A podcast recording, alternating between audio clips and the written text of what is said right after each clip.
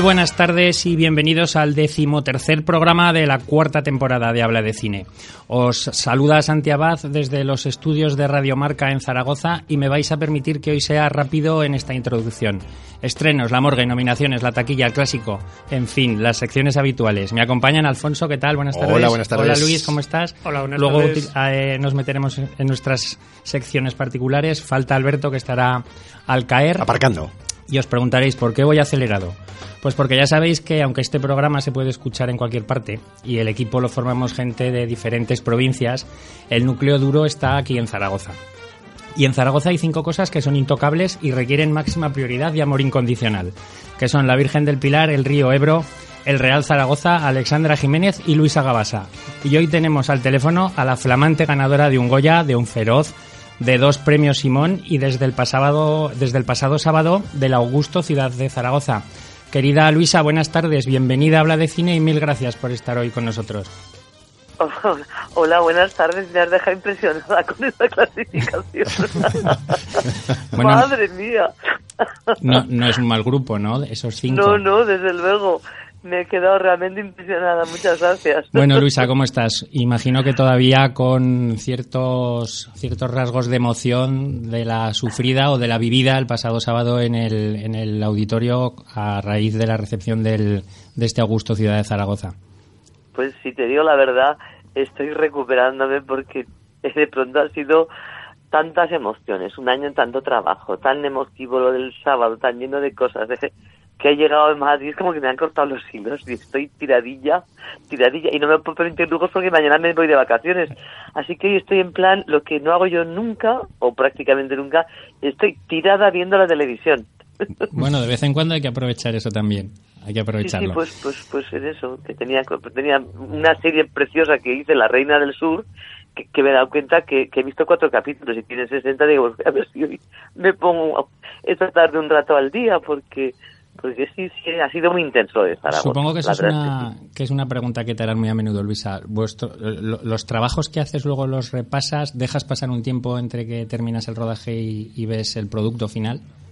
Pues si te soy sincera, salvo las películas que tengo que ir al estreno, porque lógicamente a una premier vas, eh, veo muy poco de lo que hago, sobre todo lo de televisión. Si es que no me da tiempo, no es que no lo haga porque no me apetezca, no me interese, sino porque, tú fíjate, La Reina del Sur la colgaron en Netflix en agosto. Estamos en diciembre y he visto tres, cuatro capítulos. Estoy viendo ahora, creo que el cuarto, el cuarto estoy viendo ahora. Eh, del nudo no me he dado tiempo todavía de ver nada, y, y- y- pero insisto que no es por, por falta de interés, sino que muchas veces por falta de tiempo.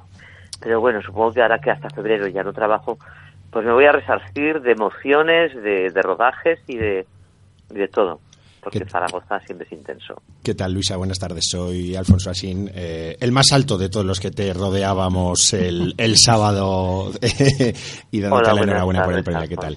Eh, bueno, hablabas tú de eso mismo, precisamente el no tener tiempo para eso es una gran noticia para una intérprete, ¿no? Porque eso quiere decir, como bien dices, que es que no paras de trabajar.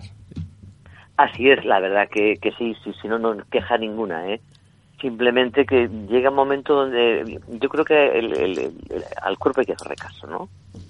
Y yo creo que el mío ha llegado un momento justo a la víspera de de vacaciones, ha sido muy listo que me ha dicho Luisa, para un poco.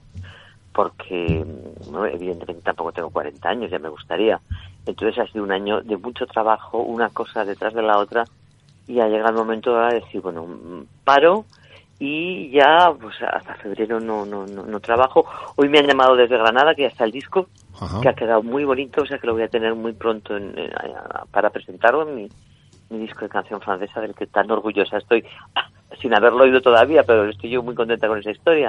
O sea que te quiero decir que vas sumando cosas, vas sumando cosas y de pronto llega un momento que dices, ya no puedo más. Bueno, y Y a ahora mí esto me ha pasado, me ha pasado de pronto decir Luisa, para, ¿no? Para un poco. para. Sí, Oye. sí, de hecho hoy tenía tenía que haber ido y, y me da muchísima pena porque es un, eh, Antena 3 hoy organizaba un cóctel para todo el equipo del Nudo, pues porque están muy contentos de los resultados de A3 Media Player Premium, creo que se llama, porque ahora como ya me pierdo, ¿eh? Sí. Y, y- y he- y he dicho que no puedo ir porque estoy así tiradilla y he dicho, bueno, yo es que me voy mañana a Zanzíbar y que no me voy a arriesgar un viaje tan largo y unas vacaciones tan anheladas Pues por, aquí todo el día en casa como una niña buena, ¿quién eso estoy? Y además supongo que habrás dicho que tenías la entrevista con nosotros y que no podías acudir, supongo lo, que lo primero, lo primero que he dicho. ¿Cómo, no te vamos no, a no, no, no, lo he dicho porque no, en, en teoría me, me, lo vuestro era a las 4 y lo otro era a las 8. Sí, nada. Pero no... Era un chascarrillo. Eh, Luisa, ¿ahora te sientes ya profeta en tu tierra después de haber ganado el Simón y, y el Augusto? Hace muchos años que me siento profeta en mi tierra. Piensa que hace ya pues tres o cuatro años que me hicieron hija predilecta. Hace tres años que fui la pregonera, fui la pregonera de las fiestas. Eh, tengo dos Simón. Tengo el, el, primero el primer reconocimiento en Fuentes de Ebro hace nueve años, en Almunia, en, en, en Bujaraloz, en Tarazona. Eh, claro, me faltaba este, el gordo, el de Zaragoza, Sí, que es sí, un sí. premio que yo pues tenía mucha ilusión por tenerlo porque porque es de, porque es de mi tierra y es verdad que pero yo esa sensación lo hemos hablado mucho en entrevistas de que de que soy profeta en mi tierra la tengo desde hace mucho y lo noto también lo decía el, día del premio que lo dediqué a la gente de Zaragoza a las zaragozanas y zaragozanos que que tanto amor me demuestran por la calle desde hace muchos años y, y con, con cariño y con regalos y con invitaciones y me siento una persona profundamente querida en mi ciudad. Eh, hola Luisa, soy Luisa Rechea. Eh, me queda un poco con lo que has comentado antes de- del disco y, y me gustaría que nos hablaras un poco de, de esa faceta, ¿no? Del, del disco de, que acabas de mencionar de, de música francesa. Ahora, es- puedes aprovechar para comentarnos un poco mm, cómo es y... ¿Lo, lo, lo cuento bien o lo cuento en cortito? Es que no sé cu- cuánto tiempo tenemos. el que tú, el que tú eres la el que, que tú necesites. sí. No, hombre, que a lo mejor disponéis de cinco minutos para mí, no quiero explayarme demasiado, sino... Cuenta, como- cuenta, como quieras. Lo cuento. Sí. Bueno, pues yo siempre había querido cantar en francés. El Ujú. por qué en francés y no en inglés, que es donde yo hice mi, mi, mi- mi- me gradué en filología inglesa, es un misterio que nunca lo, lo lograré entender. Yo siempre quería cantar. en- no, es curioso, curioso. No me sé ni una sola canción en inglés. Y un día me acuerdo cuando acabamos la novia con Astrid Echandía, que canta, que es una cosa que es, que es, que es un privilegio escucharle. Y dije, digo, mira, yo aunque sea un día un barcico con una guitarra, digo, me da igual, digo, pero yo quiero cantar en francés. Y entonces, un año después de esto, me invitan a un festival de de, de, de mujeres, de Woman Fest, que se da en Huelva. Y las women pues no tenían un duro y me dijeron que no me podían pagar por ir a presentar mi película. Y yo dije, pero ¿por qué usted que me vais a pagar? Porque yo vaya a presentar mi película. Yo voy encantada. Lógicamente me pagaron el billete y me pagaron el hotel. Y yo, pues feliz. Además, mira, no conocía nunca Huelva. O sea, perdón, no conocía. No había estado nunca en Huelva. Entonces ahí me encontré un grupo de mujeres súper majas y súper valiosas y súper estupendas y a un chico que estaba ahí con todas ellas, era un poco periquito, ¿no? un periquito. Entre ellas me, me, me, vinieron a buscar y me llevaron un poquito pues, pues, para que conociera yo Huelva y a llevarme unos bares. Y yo comenté, eh, si empiezo a cantar en francés, no me llevéis ya a ningún bar más porque es que ya me he pasado de, de vinos tintos y entonces es cuestión ya de que me acompañéis al hotel y tal. Sí, porque cuando me, cuando me he pasado un poco con el tinto, canto en francés. Entonces había un chico, el chico este, en concreto Marcos Gualda, me dice, mm, ¿a ti te gusta cantar en francés? Digo, "Bueno, a mí me encanta, tengo el sueño de algún día hacerlo en un escenario. Y ahí quedó la cosa. Al día siguiente, él que era el encargado un poco de distraerme y de pasarme, me viene a recoger con, con el coche para, para llevarme por las marismas y de pronto pone un CD que suena la canción de un hombre cantando un- una canción de Leo Ferré en francés, Avec le temps, que es una canción bellísima. Y yo me entró una emoción Digo, ¿y esto? Dice, es que es mi tío, que se llama Jolis Walda, y, y quiere que cantes con él, porque ha visto a la novia y se ha enamorado, no, no de mi visa, o sea, se enamoró del, del- de mi trabajo, de lo que fuera, y dice, quiere que, que, que cantes con él. Yo, yo, yo me quedé, digo, pero ¿cómo voy a cantar yo? Sí, claro, yo- ahí empezó todo, yo, yo no había cantado nunca en público, no tengo ninguna formación como cantante, estaba un poco alucinada, entonces empezó ese un hilo telefónico, yo le llamaba por teléfono, cuando ya me dio un poco más de confianza empecé a cantarle por teléfono, ya, ya la prueba definitiva, me fui a Granada y entonces mm, su músico, que ahora es mi músico Nicolás, pues fue el que me dio la luz verde. Y entonces pre- preparamos un espectáculo que se llama París en rojo, blanco y negro y que se estrenó eh, seis días después de que yo cumpliera 66 años en Zaragoza, en el Teatro del Mercado. Y fue los nervios y una de las emociones más grandes de mi vida. Con ese espectáculo hemos estado durante un tiempo y el siguiente paso ha sido grabar un disco que se llama Chanson, que son todo canciones de Piaf, de Francis Sarti, de Leo Ferré, de, de Aznavour, eh, pues toda la canción francesa de los años 50, 60. Y, y se cumple un sueño. Y, y yo siempre tengo la sensación de que cuando eres generosa con el, con el universo, pues el universo es generoso contigo, ¿no? Y algo que yo hice de una manera totalmente desinteresada, que fue ir allí a, a presentar la novia, pues la vida me lo devuelve, en, en- en- primero en tener unos amigos maravillosos en Granada, que es una ciudad a la que yo ah, nunca conseguía eh, entrar, ¿no? Siempre o pasaba de largo, o- y de pronto ahora Granada es una ciudad en la que me conocen, voy a los bares y me saludan, se ha convertido en una ciudad muy entrañable gracias a ellos, que son una gente maravillosa. Bueno, Edad Media somos como la familia Cebolleta, porque la Edad Media de todos músicos somos sesenta y tañeros, pero es una gente que llevan toda la vida tocando, muy buenos músicos y que me, a mí me han dado ese regalo maravilloso que os estoy contando y que lamento si me he extendido mucho, pero así, así fue y así os lo cuento. Eh, Luisa, buenas tardes. Soy Alberto Garrido. El, Hola, que, el digo, a los segundo- demás han muerto ya de... no, estamos aquí.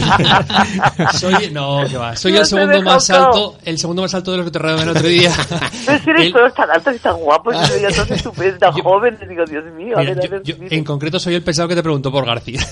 Ah, vale, eso ya es eh, significativo. Yo, mira, yo quería preguntarte, quería comentarte una cosa. A mí, además de la anécdota esa que contabas de la, del, en el que contaste cuando entre- eh, recibiste el, el Augusto de Honor, de la medallita, o no, medallita no, perdón, de la Era Virgen del Pilar, una imagen, de la Virgen del La Pilar. tengo que te había- delante aquí ahora Eso mismo. es. Además de eso, también comentaste una anécdota que a mí me llegó bastante y es que hace 20 años, cuando eras miembro del jurado del festival, eh, pues uno de los cortos que, que tú eh, eh, mm, quisiste poner en valor y tal, era el de una muchachita llamada Paula Ortiz, que entonces Así es. comenzaba haciendo cortos, ¿no? Eh, A mí me gustaría comentar, o preguntarte, mejor dicho, eh, en esos 20 años que han pasado eso desde, entonces, si, si de verdad eh, esa, mm, eh, el ascenso eh, de la mujer en el mundo, en, el- en lo que es el mundo del cine, en todos los aspectos cinematográficos, es real, es una cosa que haya venido para quedarse o, o- no. ¿Tú cómo lo ves desde dentro de la profesión? Desde luego que lo que ha venido es para quedarse, no te quepa la menor duda, porque ni un centímetro atrás, y desde luego queda mucho por recorrer. Pero sí, hay un camino muy largo de esa jovencita que presenta un corto a todas las mujeres realizadoras que hay en este momento, que no son tantas como hombres. A mí es muy- una pregunta que me hace mucha gracia, que me dicen, ¿con qué director quieres trabajar? Yo siempre digo, con, con, con Isabel Coixet, porque nunca me ponen la opción de que quiero trabajar con una directora. Siempre me preguntan por hombres. Y yo siempre contesto, porque además es verdad, me encantaría trabajar y, o con Nelly Regueira o con, o con Iciar Boyaín, o sea, hay muchas mujeres realizadoras con las que a mí me encantaría que me llamasen para trabajar. Pero es curioso que siempre me lo preguntan por los hombres.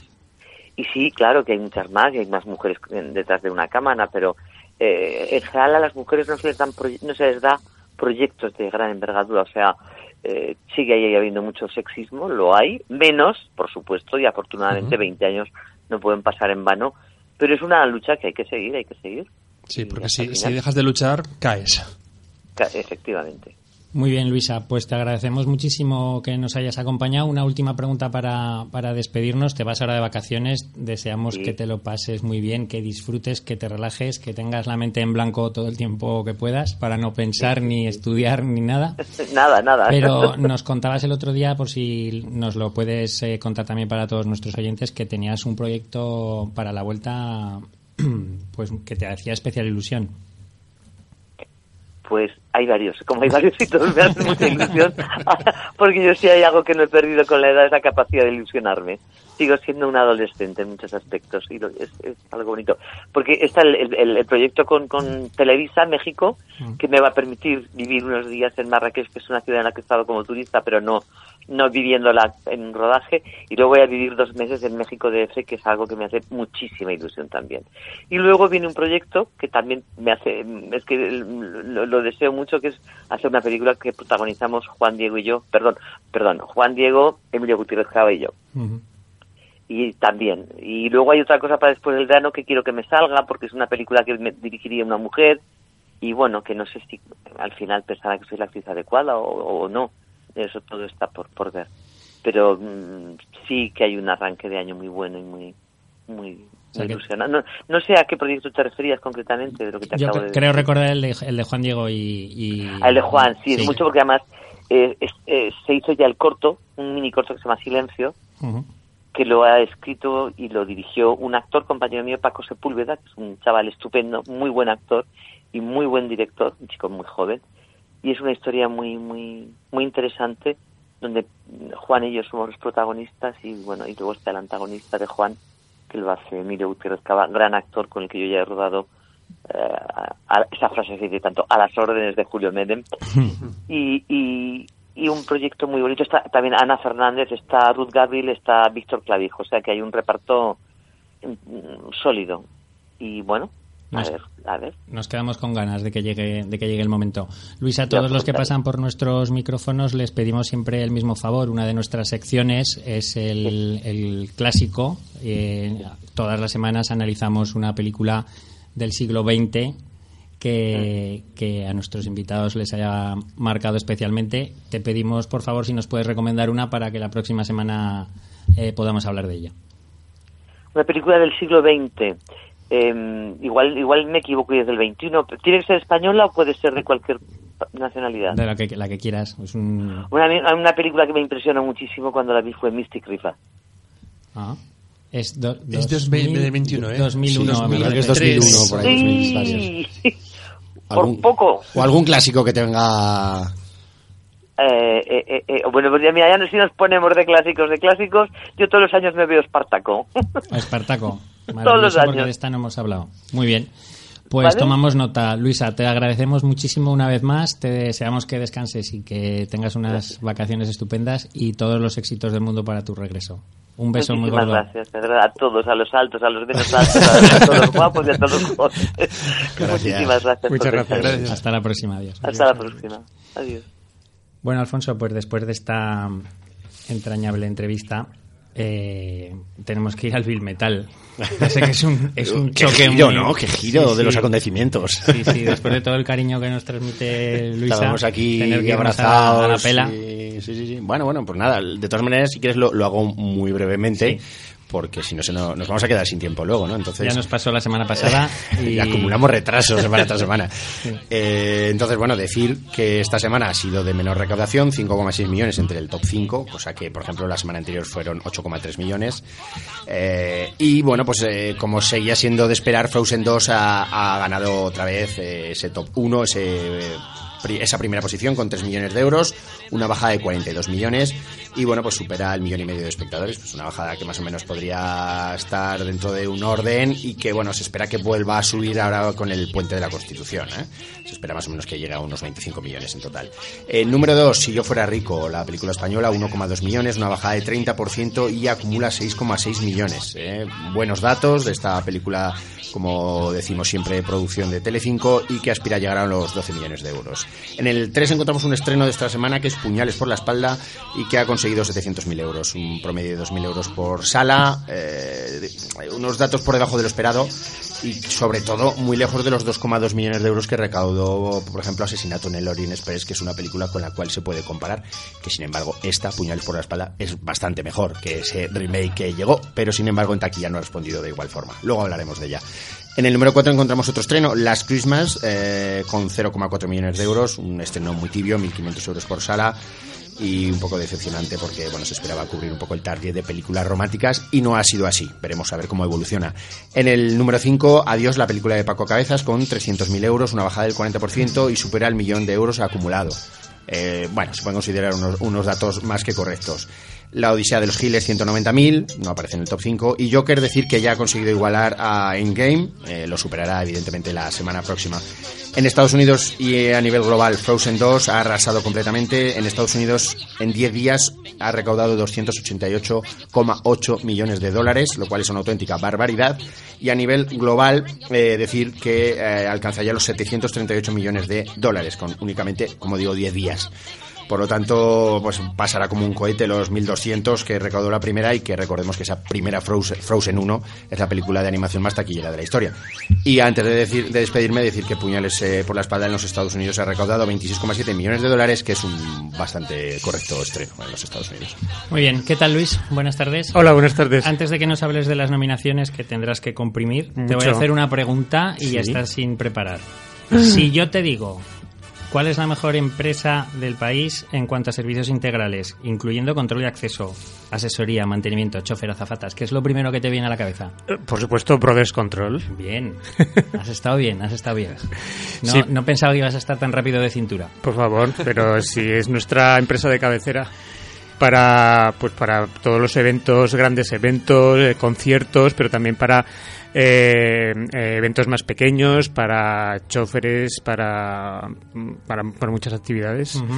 Eh, Aquí en Radio Marca van a tener que poner un control de acceso porque viene un montón de gente a vernos, entonces eh, es que Efectivamente. tengan que contactar con Brothers Control. Además, eh, es una empresa que se preocupa de que la, que la gente que tiene de cara al público no solo responda en, ante las grandes masas, ante los grandes problemas, sino que el trato es muy eh, personalizado para, para todos los asistentes. No obstante, es un, pues en escuela de formación, con lo cual nos encontramos con un personal eh, súper preparado para cada momento de estos acontecimientos que ya sabéis que pues que pueden tener momentos complicados, momentos tensos. más tranquilos, momentos tensos. Entonces es una empresa que, que funciona a nivel nacional, que responde y que tiene un un grupo de personas, eh, un personal muy muy muy bien preparado. Ya veo que no hace falta que te lo recuerde porque lo tienes permanentemente en tu cabeza. Me parece muy bien. Los, los tengo, los tengo siempre, siempre eh, seguro. Nos, nos sentimos con Brothers Control. ¿Tienes también en tu cabeza las nominaciones a los Goya y a los Bueno, Oscars? así, rápido, ¿no? va, va. Pues mira, ten- tengo siete folios por las dos caras de nominaciones. Vamos a dejar a Luis, nos vamos todos a tomar un, Resumen, haz un resumen. Fíjate, hace una semana eh, descubríamos que Time había elegido Dolor y Gloria como mejor película. Luego vinieron las, las nominaciones de la Asociación de Críticos, que no, va- que no voy a hablar, porque, eh, porque luego vinieron los Feroz y luego han venido los Goya. Entonces, eh, si queréis, eh, vamos a los Goya, porque Adelante. es lo Bueno, de los feroz también hablaremos. Bueno, venga, hablamos hemos votado. ¿no? es verdad. Bueno, las Goya, la, me- la mejor película son Dolor y Gloria, Intemperie, La trinchera infinita, Mientras dura la guerra y Lo que arde, que ha sido la sorpresa en, en muchas categorías, ¿no? La dirección es para Almodóvar mm, por Dolor y Gloria y Tora Regui por La trinchera infinita, Oliver Laxi por Lo que arde y Alejandro Amenábar por Mientras dura la guerra. Y la novel es para Salvador Simó por Buñuel en el laberinto de las tortugas, Galder Gaztelurrutia por El hoyo, Belén Funes, la hija de un ladrón y Ariz Moreno por Ventajas de, ventajas de viajar en tren. Los actores son Banderas por Dol- Dolor y Gloria, De la Torre por La Tricha Infinita, Elejalde por Mientras dure la guerra y Tosar porque Nadie hierro mata. Y las actrices Penélope Cruz, que yo la haría como secundaria, pero ha entrado como principal por Dolor y Gloria. Cosas de estas que pasan. Greta Fernández por la hija de un ladrón, Belén Cuesta por la trinchera infinita y Marta Nieto por madre. Si queréis, eh, menciono lo- los feroz un poquito para ver cómo, cómo han quedado. Y eh, la, estoy un poco... Eh, así, aquí está. No pierdas los papeles. Eh, en película dramática, eh, las películas son seis: Dolor y Gloria, La trinchera infinita, Lo que arde, Quien a hierro mata, El hoyo y Los días que vendrán, que han sido una de las damnificadas en, en los Goya, pues que se ha, ha perdido muchas muchas eh, nominaciones. En comedia son 17, El increíble fin de menguante, Litus, Lo dejo cuando quiera, Ventajas de viajar en tren. Los directores son eh, Pedro Almodóvar, eh, el equipo de La Trinchera Infinita, Galder Gaztelu Rutia por El Hoyo, Oliver Laxe por Lo que arde y Ariz Moreno por Ventajas de, de viajar en tren. Y si queréis, menciono actores, sí, actor protagonista, Banderas, De la Torre, Lejalde, Tosar y David Verdaguer por Los días que vendrán. ¿Y qué series? Que aquí es algo especial de los feroz. Ah, por supuesto. Eh, series, series, series de dramática. En el corredor de la muerte. Foodie Love, que se estrena esta semana en HBO. Hierro, La casa de papel y La peste. Y en comedia Paquita Salas, Vida perfecta, la, la serie de Leticia Dolera y Potajuan. Dominio de Movistar, ¿no? Sí. Mayormente. Bueno, aquí está. Hierro. Bueno, y HBO Netflix, La Casa de Papel es, ahora es Netflix, Netflix también. Paquita Salas, Botajuan es. Movistar. eh, Movistar, yo creo que es Movistar. Sí, ¿eh? Movistar también, sí. bueno, sí. eh, y esto, bueno, y, ya está. No sé, es que estoy, Sí, estoy lo dejas, lo dejas cuando quieras. Ya lo dejo. Decir, Mejor, decir mejor. que me sigue faltando eh, María Rodríguez Soto como actriz. Ya lo Como actriz revelación. eh, no, no aparece, ¿no? No, no, no, no, la, aparición parte. en los Goya de, de esta de Penélope Cruz probablemente le haya dejado sin espacio. Es cierto que... Perdona, bueno, está en Los Feroce, está en Los Feroce, como así protagonista. Y a mí a Pilar Castro en Mejor Actriz en Los Goya también. También. Podría ser. Que está Penélope Cruz ahí ha quitado... Y hay una categoría muy interesante en Los Goya que creo que era la de dirección novel o que, que, eran todos sí. Sí, directores... Grandes óperas primas. Eso es, que este año ha habido una muy buena remesa de óperas Pero es lo que decís, eh, Penélope Cruz está en Los Feroz como secundaria, que yo creo que es que no hay discusión. Sí, lo que pasa es que la presentan, la, han presentado como principal y claro, si la quieren nominar, pues la tienen que nominar como principal, pero claro, ahí me parece injusto, ¿no? Volveremos a hablar de Goyas y Feroz cuando llegue cuando llegue la entrega de premios. Alberto, ¿qué tal? Buenas tardes. Muy buenas Te he saludado antes porque has llegado contra reloj. ¿Tienes un podio de, de clientes tengo un podio formado por tres mujeres y luego, si quieres, tengo la medalla de chocolate para un actor eh, taiwanés. Adelante. Venga, vamos a empezar. Primero, eh, son tres actrices secundarias, alguna muy, muy, muy secundaria. vamos a empezar con la española, Concha Hidalgo, una actriz española, como digo, que ha fallecido con 95 años que, bueno, pues en los últimos tiempos sobre todo había hecho televisión, La que se avecina, Aida, Águila Roja, El Internado, pero yo mm, he estado buceando un poco en su filmografía y en los años 80, fíjate, en el año 86, ¿qué tres películas hizo? Hizo En Matador, o sea, trabajó en Matador, El viaje a ninguna parte y La mitad del cielo. O sea, que el año 86 suyo fue muy bueno. Luego, posteriormente ya, pues eh, declinó su carrera en el, cine, pues eh, papelitos en Las fantasmas de Goya de Emilio Forman en el año 2006 o Pájaros de papel, la película de, Emilio Aragón. Eh, tenemos a una, a una actriz, decía antes, secundaria, secundaria, muy secundaria, o sea, de esas que, que prácticamente, bueno, ni están acreditadas. Una señora que se llama Joan Stanley, que ha fallecido con los 79 años, que tiene eh, papeles sin acreditar, como digo, en El Vals del Emperador, aquella película de Billy Wilder, en La cuadrilla de los once, en El Cabo del Terror, en El Terror de las Chicas, la de Jerry Lewis, y luego en una que la he traído porque eh, a Luis y a mí nos gusta especialmente la película, es Desayuno con Diamantes. en Desayuno con Diamantes, eh, su papel, según consta en IMDB, es rubia con vestido muy escotado. bueno, en la fiesta hay varias. Por eso, rubia con vestido muy esotado, esta es esa señora, Joan Stanley, que luego en los eh, años 60 eh, intervino en, varios episodios de Batman, la serie mítica de los 60, y, luego posteriormente en los 70 y 80 algo de televisión, pero tampoco mucho. Sí que eh, es más protagonista en televisión Silly Morrison, una actriz afroamericana que era habitual en la serie de Willie Grace, que también trabajó en Me llamo Earl y que además de películas como Solo los tontos se enamoran y Una voz en El espantatiburones, yo lo he traído aquí por una película que de la cual hablamos, un clásico del que hablamos, yo creo que lo recomendó, me parece, Fran, que era La noche que aterrorizó, América, aquella...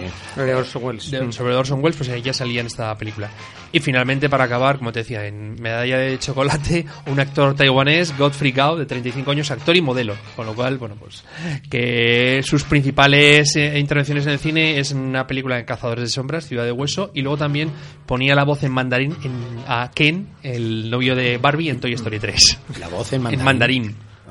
sí, en chino mandarín. Será, importante. bueno, pues vamos a cerrar la morgue por esta semana y nos vamos a los estrenos. Antes de empezar con los de esta semana, por cerrar los de la semana pasada, dos comentarios que nos han llegado en, en, en iBox. Adrián a Dios le da un 5 pelado, dice que sin más, y como mis hijas, y, a Intemperie le da un siete y medio. Y Vacío Zono 3 hace referencia a, a Frozen diciendo que estaba de acuerdo con el comentario que hicimos de que Bisbal no, no era la mejor selección. En concreto dice, que me ha hecho mucha gracia, que pega menos que un lacasitos en un plato de lentejas. bueno, pues ahí quedan los comentarios de... Lacasitos muy aragonés. Es lo que decir, Lacasitos es una empresa aragonesa. Muy bien, Alfonso. Belén Funes debutaba en la dirección con un largo que se titula La hija de un ladrón. Sí, que proviene de un corto, ¿no? Pero bueno, hablábamos ahora mismo, hablando de Goyas feroces y por ahí, de la gran remesa de óperas prima que estaban llegando al, al cine español o del cine español, y esta es una de ellas, aunque eh, lamentablemente a nivel eh, como director, como directora, no ha recibido nominaciones, pero sí a nivel interpretativo, ¿eh? porque aquí, bueno, pues la película, como, como decías, La hija de un ladrón, dirigida por, por Belén Funes, cuenta con el protagonismo de, en este caso, de, de, la, eh, de, Greta Fernández, la hija de Eduard Fernández, con el cual también trabaja aquí, ¿no? Y ejerce ese doble papel de compañero, pero también padre en la ficción y padre en la, en la realidad. La película La hija de un ladrón nos cuenta, así a grandes rasgos, pues la dura vida que lleva una chica de 22 años, que es una madre monoparental, que tiene una escasez de recursos y que además su padre, bueno, pues acaba de salir de prisión. Es decir, ella sola ha tenido que vivir, ha tenido que criar a ese niño, que es, pequeñito, tiene un año, un año y medio, una cosa así, o menos incluso. Y, bueno, pues nos presenta un, un panorama pues, eh, pues complicado, ¿no? Como, con un estilo pues que evidentemente y, yo creo que a todos nos vino a la cabeza el estilo muy dardeniano de los hermanos Dardenne con, con un retrato eh, muy de situaciones donde no hay un exceso de diálogos pero sí vemos eh, la, la, vida continua de esta persona no la cámara en, por momentos tenemos planos fijos donde se ve la situación pero por otra vemos como la cámara persigue eh, a, a, este personaje alrededor de esas vivencias que tiene que son siempre complicadas. Nos, nos refleja una sociedad donde hay un problema laboral importante, donde no hay acceso a estos puestos de trabajo o los que se tienen acceso para las personas que no tengan una gran preparación, eh, pues son trabajos de perfil muy bajo, ¿no? Con o por hora, pocas horas y no le llegan para poder eh, mantener adecuadamente a su familia. Tiene que vivir de ayudas sociales en pisos eh, sociales que tiene que compartir con otras jóvenes en las mismas situaciones. Entonces, pues digamos que la, película pues adentra en esa situación, en esa historia de ella con su padre que acaba de salir de prisión y, y cómo, bueno, pues hay un tira y afloja entre, bueno, pues eh, ese padre y esa hija y ver si ella tiene que determinar si ese, hijo, ese padre es una buena influencia, si trata de ayudar también a, un, otro hermano que tiene y todo eso que se produce, ¿no? Sobre todo destacar a nivel actoral, como decía Greta Fernández, yo creo que la cámara la, mira con atención, ¿no? Y vemos eh, continuos primeros planos de donde ella, bueno, pues refleja el dolor, el drama de, esta situación que vive y, en fin, un cine social que puede recordar también a Ken Loach en, otros momentos y que, bueno, pues eh, también me recuerdo viendo la Techo y Comida, una película del 2015 que, también era así una película muy social, la dirigida por Juan Miguel del Castillo, también ópera prima, por cierto. Y en fin, una película que puede en algún momento tener un ritmo algo lento, pero es el apropiado, yo creo, para este tipo de cine y para esta historia. Y como digo, una estupenda ópera prima. Una de las cosas que hace que la interpretación de Greta Fernández destaque es eh, la permanencia en pantalla. Está, eh, son muchos minutos. y, y, la verdad es que tienes que tener cierta fuerza y cierto poderío para, para aguantar el peso de la película durante tantos minutos. Pero te pregunto, Luis, tú que la semana pasada dijiste que no le entendías bien a Mario Casas, ¿no crees que con Greta pasa algo parecido? No tengo la sensación de haber tenido tantos problemas con, con Greta que, como con Mario. No. ¿no? igual con Mario estamos más predispuestos a no entenderle ni no comprender, pero con Greta no, no, vamos, no lo recuerdo. Es una película sobre todo de, miradas, ¿no? Porque la mirada de Greta Fernández eh, no solo revela una gran actuación, sino que trata de recoger todo lo que su personaje ha vivido y que ahora está sacando afuera. Quiero decir, es una, un personaje de un que está, está claro que ha sufrido grandes carencias afectivas de pequeña y ahora eh, tiene una, necesidad de que, de que la quieran, de que la acompañen, de tener gente y, esa actitud suya le trae problemas. Hay, hay que ver solo la relación con la compañera, ¿no? Esa compañera que, que, también la mira con cierto recelo, porque la, la, la, necesidad de afecto que ella, que ella demanda también puede ser un, obstáculo para la relación con las demás, ¿no? Porque ella se siente un poco agobiada, ¿no? La compañera o, con ese novio que está claro que, han partido peras, pero que hay un niño por medio, ¿no? Eh, y ya no vamos a, hablar de la, de la frase final, que, sería hacer un spoiler y que recoge el resumen toda la película. Entonces es, yo creo que es una película más de que de diálogos de miradas y de, y de, y de lo que puede transmitir una, una chica que por muy joven que sea tiene mucho dolor dentro aparte de, alguna tara física ¿no? eso, eso te iba a decir, sí, se me había olvidado y bueno, Greta Fernández este año además ha hecho Elisa y Marcela Ojo al año de, esta chica. ¿eh? Una pena que no haya ido como revelación porque ya fue presentada en su momento y por aquella de, de la propia piel, la próxima piel, y no fue nominada, pero esta, vamos, si hubiera sido, igual tenía el premio. No sé decir adiós, también trabaja en Amar, eh, también en La enfermedad del domingo, tiene un pequeño papel. Yo voy a ser un poco la nota discordante con respecto a vuestro, a vuestro criterio.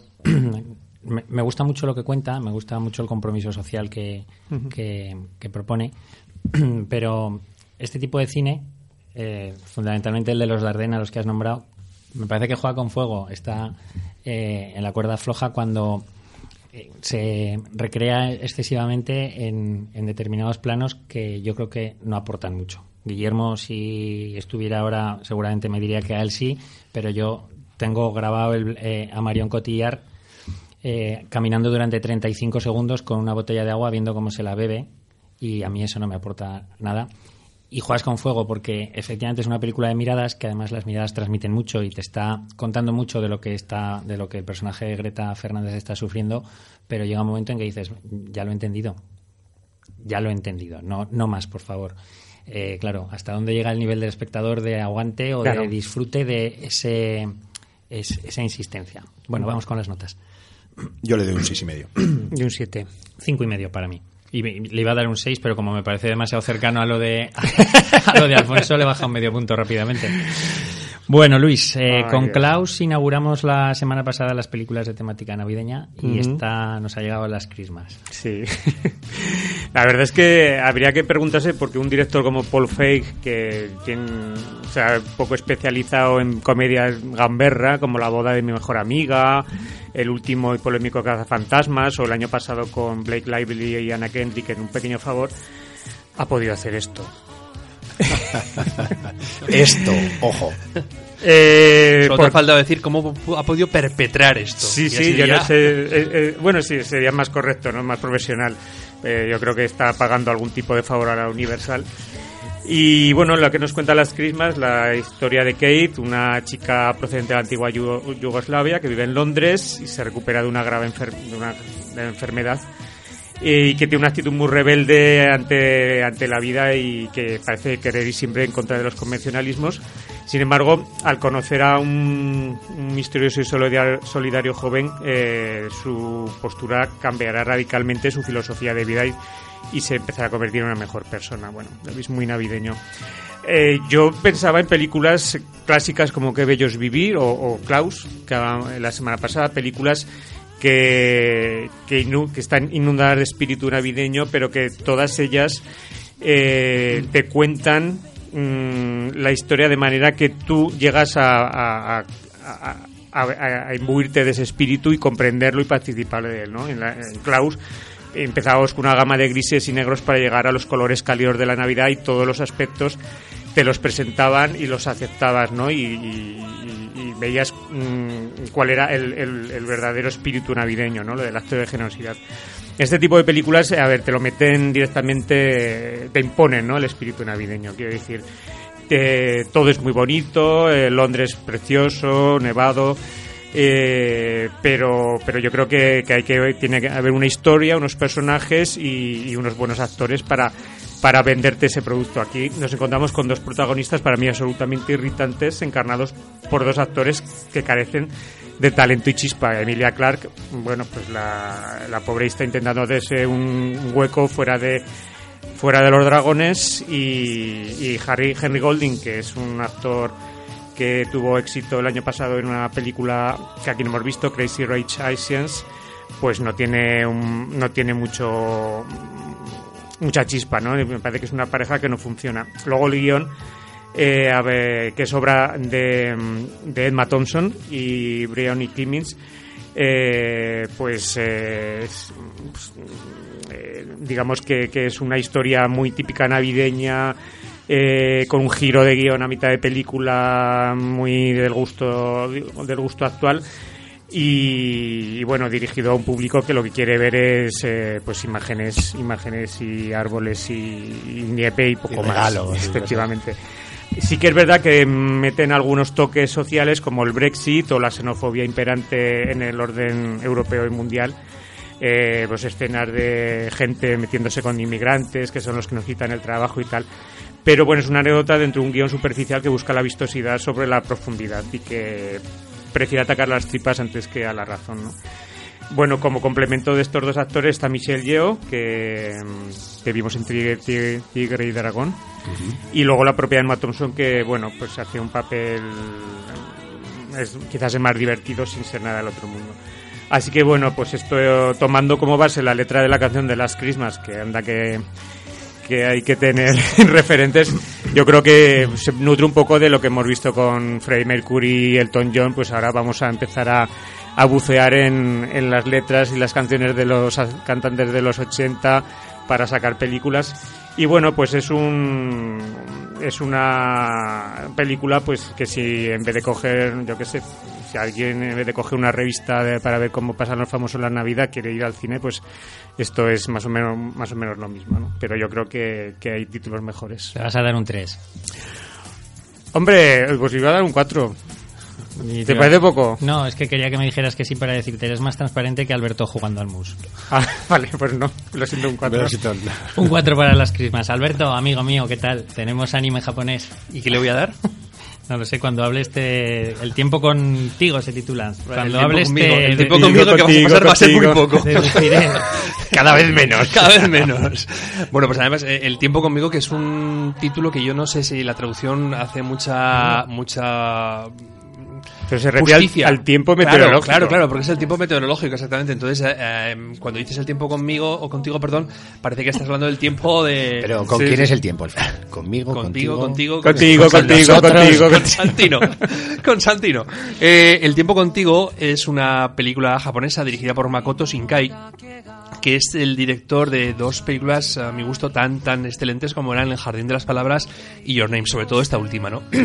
es una historia que además es, joder, pues yo creo que eh, igual que ahora mismo mm, lo, apropiado son películas navideñas, eh, en estos días que está desarrollándose la cumbre del cambio climático en Madrid, pues esta película viene, vamos, yo, yo creo que la habrán hecho, no sé si la han hecho, no, yo creo que no, porque lo de la cumbre del cambio climático es cosa de hace un mes y esto supongo que estaría prevista el estreno hace más tiempo, ¿no? Pero como digo, viene muy al pelo porque nos cuenta la historia de un adolescente de 16 años, Hodaka, que eh, pues huye de casa y se refugia en Tokio, en un Tokio eh, que, está em, invadido por, por la lluvia, está en permanentemente estado lluvioso con el cielo encapotado, eh, están atravesando, es, un- es en verano y están atravesando una época en la que, bueno, pues ni las temperaturas ni la eh, ni, ni los, lo que es la, hidrología es la propia de, la época y, bueno, pues siempre están las noticias, están comentando pues que algo, algo está ocurriendo para que Tokio esté continuamente lloviendo y con temperaturas bajas, como digo. Él llega allí prácticamente con una mano delante y otra detrás. eh, es eh, medio acogido por un, un señor, Keisuke Suga, un, un joven eh, que pues eh, está editando una revista que Un emprendedor, ¿no? un emprendedor sí exactamente porque tiene muchos negocios es un pícaro es un pícaro de la vida un pícaro al estilo japonés vale y también conoce a una joven Hina o Ina, no sé cómo queréis eh, llamarlo, que eh, es lo que en las leyendas urbanas de, de ese Tokio se conoce como una doncella celestial. Es alguien que es capaz de detener la lluvia eh, en un momento dado y conseguir que escampe, que el cielo, como decimos aquí, escampe, que se despeje y que, que luzca el sol, ¿no?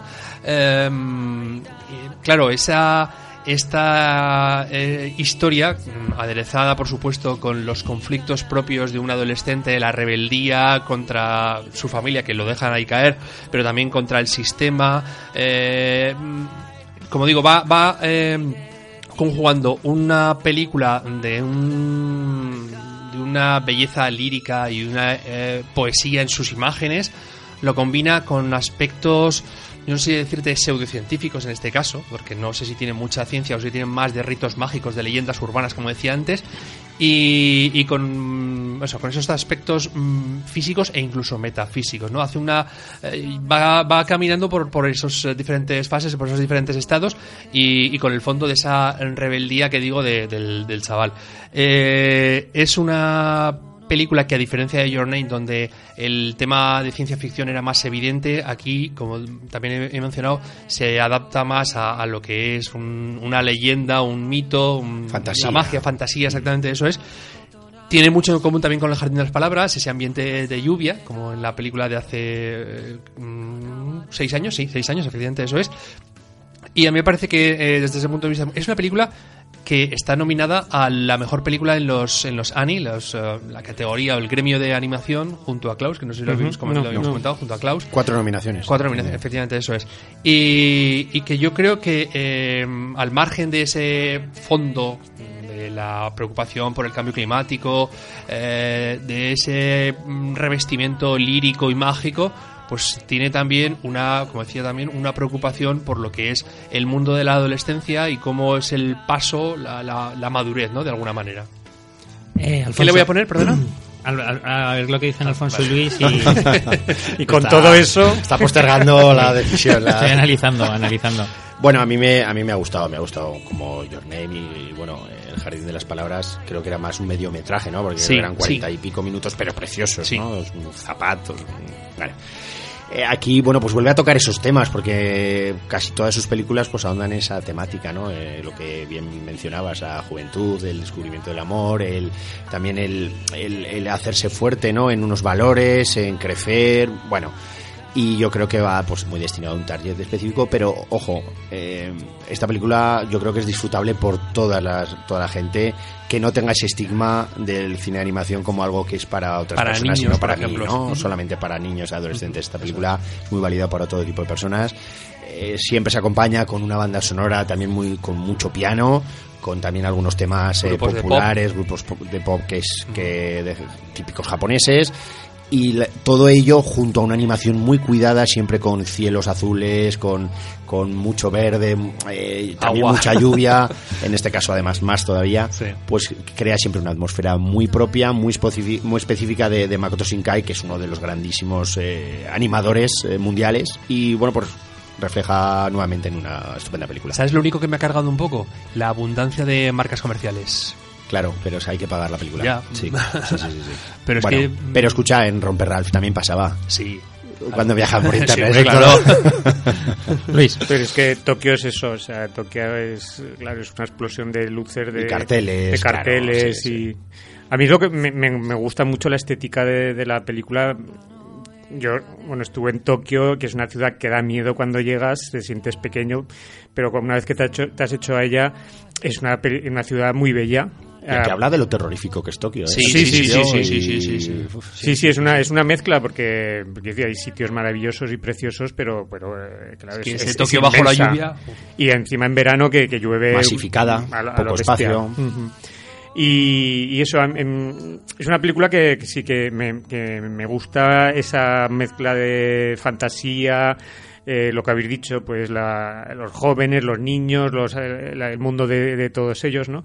Quizás en la última parte de la película se me hace un poquito, se me atasca, se me hace un poco bola, ¿no? Que, se- que diría, porque ya es, parece que estira demasiado el, el- el metraje, pero, pero bueno, es un tipo de cine que yo creo que es, es incluso instructivo, ¿no? Está, está muy bien. Alberto le da un 6.25 y vosotros, Alfonso, Y un 7. Seis y medio. Un siete y medio tenía punto aquí, ¿lo ves? siete y medio de Alberto. Seis y medio. Has perdido el mus.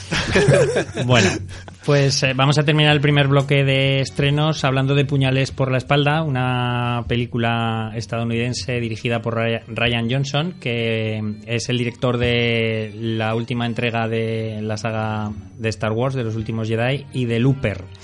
Eh, es un director que también escribe sus guiones y lo quiero poner un poquito en valor porque aunque sé que no quiere decir que tenga que ser especialmente mejor, me da la impresión de que le da un toque mucho más personal el hecho de que el director eh, sea también el guionista. Le da cierto eh, empaque autoral y insisto, no quiere decir que los que los directores que no dirijan sus guiones no lo hagan, incluso puede que mejor, pero eh, tienen como un, un toque que a mí ya me gusta. Eh, lo primero que destaca de esta película fundamentalmente es el reparto. Están eh, Chris Evans, Jamie Lee Curtis, Tony Collette, Don Johnson, Michael Shannon, Christopher Bloomer, eh, Daniel Daniel, Craig. Craig. y sobre todo esta actriz chilena Ana de Armas o peruana. Cubana, Cubana, cubana, cubana, cubana. Cubana. Cubano española, dicen. Los que habéis Ah, visto la- paraguaya, Los paraguaya. que habéis visto la película no me habéis seguido. Paraguaya. Ah, no, verdad, perdona. En fin, bueno, ¿para qué, ¿para qué tengo a estos compañeros? En fin, y Ana, la cubana Ana de Armas. Bueno, pues el reparto llama muchísimo la atención. Además es un reparto, es una película coral y a todo el mundo le viene a la cabeza las novelas de Agatha Christie cuando ven esta película. Yo hago una salvedad. Es, eh, es un homenaje a Agatha Christie mejorado, porque el problema que tenían las novelas de Agatha Christie, yo creo que ya lo hemos comentado alguna vez, es que se sacaba de la manga al final eh, un giro. Sí, que además el espectador no conocía de forma que nos, nos, engañaba, porque jugaba con ventaja con nosotros. Éramos imposible, era imposible que nosotros pudiéramos saber. No teníamos toda la información. Claro. Sin embargo, aquí se maneja toda la información muy bien desde el principio y además la, la encaja muy bien. Eh, realmente hay poco que decir de la película, más allá de que es un cluedo. Eh, es eh, hay un aparece un cadáver al principio de la película y tenemos que adivinar quién ha sido el, el que ha ocasionado ese fallecimiento. No, no es así exactamente porque al principio es un poco también tiene, mucha más miga tiene más miga pero por no desvelar nada eh, decir que la película es un cluedo eh, a pesar de que es estadounidense me llama la atención porque tiene ciertos toques británicos durante toda la película. Parece que, que, sobre, todo, sobre todo si la ves en versión original. Sí sí sí sí efectivamente. Y por último llamar llama un poco poderosamente la atención el diseño de producción, sobre todo con esa casa tan barroca en la que se desarrolla la mayor parte del metraje. Eh, bueno, a mí me, gustó muchísimo esta película, Luis, no sé... Eh, a, mí también, mucho porque mm, es, yo creo que, es una película que, que ofrece un doble espectáculo porque cuando piensas que está es una película que te convence de que está todo claro aunque sabes, bueno, sabes que por, la, por el momento de la película que estás tienen que pasar más cosas, pero la forma en que Johnson hace la pirueta para sacar más conejos de la chistera es totalmente creíble y, además yo me quedé muy satisfecho. Tiene también, como hablábamos antes de las crismas, también se sale el tema de la xenofobia el rechazo a la inmigración eh, por parte de, los estadounidenses o eh, por muy solidarios que parezcan, pues en el fondo siempre marcando el territorio. Y, ahí está el personaje de. América para los americanos. De la, de la enfermera, que, ah. la pobre no saben de, de dónde viene. Y, y, luego pues que el reparto es, eh, tiene un tono de humor negro muy bueno y luego el personaje de Daniel Craig a mí me resulta súper divertido súper divertido. Y, para la duración que tiene, vamos, me parece una película bastante redonda. Y además, Alfonso, que, eh, no solo Daniel Craig, sino por ejemplo Chris Evans, que hacen unos papeles en unos registros muy distintos a los que estamos habituados. Sí, sí, sí, porque Daniel Craig, no, ese tono tan sarcástico, tan estamos más acostumbrados a verlo de duro, ¿no? De duro puro, ¿no? O James Bond, ¿no? Y, a lo mejor Christopher Plummer pues está más en su, su papel, ¿no? Pero sí que es cierto que, como bien comentas, pues eh, hay, hay un giro, hay Chris Evans pues bueno, pues no, tiene un papel muy diferente de ese Capitán América, que es lo último que, vemos de él. Y, la verdad es que es una película que te entretiene desde el minuto 1 hasta el 130. O sea, no, no te deja respiro, todo te va al final encajando y te guarda muchas sorpresas, pero además es ese tono que Ryan Johnson eh, añadió a Star Wars, que fue muy criticado, ¿no? Por aportar un toque cómico a su, a su último Star Wars y que aquí, bueno, pues eh, tiene más manga ancha, ¿no? Tienen vía libre para hacer de su película y de su texto la película que él ha querido y, goza pues de, esa, de esa estupenda mezcla entre suspense, thriller, comedia y eh, que hace, bueno, como gracias a esa interpretación de todos los personajes, pues hace que estés, te deleites continuamente, ¿no? La verdad es que es una película que se puede recomendar, yo creo, a, a todo el mundo sin, sin miedo a equivocarse. Vamos con las notas. ¿Qué le doy yo? ¿Listo? pues mira, yo te voy a decir que un 8. Hostia, sí.